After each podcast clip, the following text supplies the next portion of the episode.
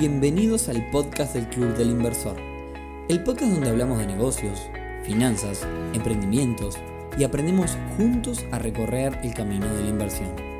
Bienvenidos a un nuevo episodio del podcast del Club del Inversor, temporada 2022. Hoy viernes 23 de septiembre, episodio número 122, en el que vamos a hacer la penúltima entrega de un ciclo de episodios que llamamos La historia de, en donde fuimos repasando la historia de diferentes personalidades que haciendo negocios y también invirtiendo han logrado un montón de grandes cosas. Hasta ahora repasamos la historia del lobo de Wall Street, la historia de Warren Buffett, la historia de Elon Musk, la historia de Jeff Bezos y nos queda la de hoy y ya les voy a contar de quién se trata y también la última entrega que va a ser una mujer que también se enterarán luego. Pero antes, y como siempre, clubdelinversor.uy, una comunidad de más de 800 personas en donde encontrarás un espacio para hablar de negocios, dinero e inversiones con personas que están para la misma. Una comunidad para compartir experiencias, aprender y analizar los mecanismos de inversión que hay en el mercado de la mano de sus referentes. Aprovechar el chivo y agradecerles ya que hablamos de comunidad, a las socias y socios del Club del Litoral, del Club Inversor en la zona del litoral de nuestro país.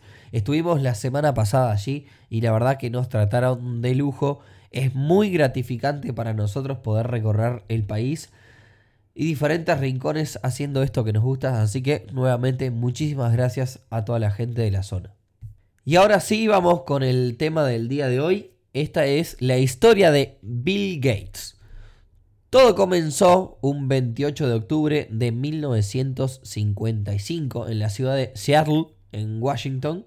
Nacía William Henry Gates, más conocido como Bill Gates. Su padre era abogado y su madre maestra universitaria. Además tiene dos hermanas, una mayor y otra menor que él. Como muchos de los personajes de los cuales repasamos sus historias, nuestro personaje de hoy desde pequeño era muy competitivo y bueno, eh, también eh, le gustaba mucho y era muy bueno jugando juegos como el Risk o el Monopoly, que si no jugaste son juegos, el Risk es un juego de conquistar diferentes países, el Monopoly es un juego de ir comprando y, y básicamente es el capitalismo hecho juego de mesa. También era un chico que pasaba mucho tiempo leyendo, demasiado quizás para un niño de su edad al punto de que sus padres tenían dudas acerca de su comportamiento y que pudiese llegar a tener problemas de relacionamiento. Por eso, a la edad de 13 años, eh, él iba a escuela pública, lo, sacaron y lo inscribieron en una escuela muy exclusiva, que sería la clave para, para el resto de su vida, ya que allí, una escuela muy cara, tuvo acceso a la primer computadora y también conoció a quien sería su amigo y futuro socio el señor Paul Allen. Dos años después de ingresar a esta academia, en 1970, y con solo 15 años, Bill y Paul ganaron sus primeros 20 mil dólares. También esto es un denominador común eh, de todas las historias que hemos hecho, que generalmente en los primeros años ya tienen algún eh, indicio de éxito. Lo hicieron desarrollando un programa informático que monitoreaba los patrones del tráfico en la ciudad de Seattle. Tanto Bill como Paul estaban convencidos de que su objetivo era tener su propia empresa, pero los padres de Bill querían que terminara sus estudios. Y como Bill era muy bueno, en 1973 terminó su ciclo en esta escuela, exclusiva llamada Lakeside School y ingresó a la famosa y prestigiosa Universidad de Harvard, pensando en estudiar leyes, aunque más bien más que estudiar leyes, se pasaba la mayor parte del tiempo en el laboratorio de informática de la universidad.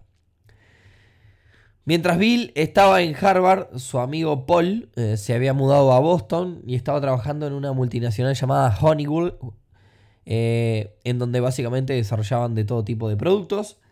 En 1974, es decir, muy poquito tiempo después, Paul invitó a Bill a trabajar en esta empresa y fue allí donde un día leyendo sobre una computadora llamada Alter 8800 decidieron contactar a la empresa que fabricaba estas computadoras para ofrecerles un software que Paul y Bill estaban desarrollando y se llamaba Basic, Basic.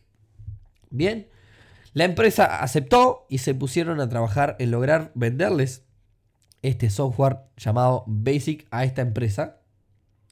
Logro por el cual tanto Paul como Bill terminaron los dos siendo contratados por esta empresa creadora de estas Alter 8800. Lo que también provocó que al trabajar en esta empresa eh, ambos abandonaran la prestigiosa Universidad de Harvard. En 1975, Bill y Paul fundaron una empresa que se llamaba Microsoft, eh, con la comercialización básicamente de un producto estrella de, que era este software llamado Basic para los dispositivos Alter 8800. Cabe destacar que al comienzo eh, la empresa no le fue muy bien, eh, ya que la mayoría de los que utilizaban este software no lo pagaban. Entonces, eh, además pasaba de que Bill y Paul todavía trabajaban en esta empresa, más allá de tener su propia, y no se llevaban muy bien con el dueño de esta empresa en la que trabajaban, que de hecho luego terminaron demandando a la empresa por los derechos de este software Basic que ellos entendían que era de ellos. En los siguientes años Microsoft fue adaptando este software Basic para otras empresas y otros dispositivos y en 1978, es decir, tres años después, eh, llegó a facturar más de 2 millones de dólares en un año y contar con más de 25 empleados. Y atentos a la jugada que sigue, que me parece que es bastante clave. Eh, la madre de Bill, la, familia de Bill no era una familia, digamos, pobre, era una familia de clase media, clase media alta, con bastantes contactos. La madre en particular tenía contactos importantes, entre ellos conocía a gran parte de la directiva de la empresa, de, de la empresa IBM, por lo cual, sabiendo que IBM estaba buscando un software para sus próximas computadoras personales, eh, eh, le, hizo contacto con su hijo y Bill logró reunirse con el presidente de la compañía y sin experiencia alguna ni haber hecho nunca sistemas operativos para las máquinas, estas de, de IBM, lo convenció de que él y su equipo eran la solución para el próximo sistema operativo. Y acá viene la jugada. En realidad, él no tenía nada hecho y como no tenía nada hecho ni, nada pensado, eh, no podía perder el negocio, entonces salió a comprar un sistema operativo por 50 mil dólares que se llamaba Q2, que en inglés eh, la cifra, la, la, eh, la, sigla significa Quick and Dirty Operative System. He traducido al español, sistema operativo rápido y sucio. Bueno, obviamente lo tuvo que toquetear, lo adaptó para que trabaje en las máquinas IBM y lo renombró el famoso MS2, que muchos de los que nos están escuchando, si tienen casi 30 años o más, van, a, van a acordarse de este sistema operativo, el famoso MS2. Y este mismo sistema MS2 se lo vendió a, por los mismos 50 mil dólares que lo había comprado a IBM, pero además los convenció de pagar una licencia por cada máquina que use su sistema operativo. En esta etapa, Microsoft vendió sistemas también para Apple, pese a que obviamente son competencia. De hecho, el mismo Steve Jobs los contrató para armar el sistema operativo Macintosh de las primeras eh, computadoras. Y justamente Microsoft usaría de alguna forma esos intercambios más adelante para crear su propio sistema operativo Windows en el año 1985. Por estos temas luego terminó también demandado por la empresa Apple por el uso de aquellos conocimientos que intercambiaron. Desde entonces y por muchos años Microsoft fue tildada de competidora desleal, de hecho hay muchas historias este, sobre estos temas, eh, y de hecho compró muchas otras pequeñas empresas con el objetivo de, de abarcar más mercado y llegó a ser prácticamente un monopolio en lo que tiene que ver con los sistemas operativos de las computadoras personales. El crecimiento de Microsoft en adelante ya es conocido por todos. Eh, en el año 2000, eh, Bill se retiró de la operativa de la empresa para ocupar un rol un poco más estratégico. Es lo que ha sucedido con, con todos los personajes que también hemos tocado en este podcast. Pero Bill no se llevó de su trabajo solo dinero y éxito, sino que además en Microsoft conoció a Melinda. Melinda, su esposa, eh, quien cumpliría un rol súper importante no solo en su vida amorosa. De hecho, en el 2000, junto a Melinda, fundaron una fundación que se llamó Melinda y Bill eh, y Melinda Gates para hacer caridad, para hacer filantropía. Una fundación que ya ha donado más de 28 mil millones de dólares a diferentes causas benéficas. En 2014 abandonó la directiva de Microsoft para dedicarse de lleno a esta fundación, por lo cual también ha recibido un montón e innumerables reconocimientos y premios. Hay además, si quieren eh, ahondar un poco más en la vida de Bill Gates, un documental súper interesante que lo vi, que se llama eh, Bill Gates bajo la, lupa, bajo la lupa. Está en Netflix, así que se lo recomiendo que lo miren. Por otra parte, a Bill, además de genio de la informática y gran empresario, se lo reconoce como un visionario y una persona muy influyente, sobre todo respecto a esta tragedia que vendría luego con el tema de la pandemia del COVID-19. En reiteradas ocasiones y conferencias habló de que era algo que estaba por suceder, que era algo que podía prácticamente, que la próxima, el próximo gran problema de la humanidad iba a ser un virus y sobre todo que no estábamos preparados para ello. Con su fundación ha ayudado a inmunizar regiones sin acceso a vacunas y tratamientos, eh, y bueno, en realidad lo último fue que, estaba leyendo para, hacer este episodio es que dijo que iba a terminar al final del día donando absolutamente toda su fortuna eh, a la fundación para poder hacer caridad, porque eh, habla justamente de que su, su dinero le pertenece a la sociedad.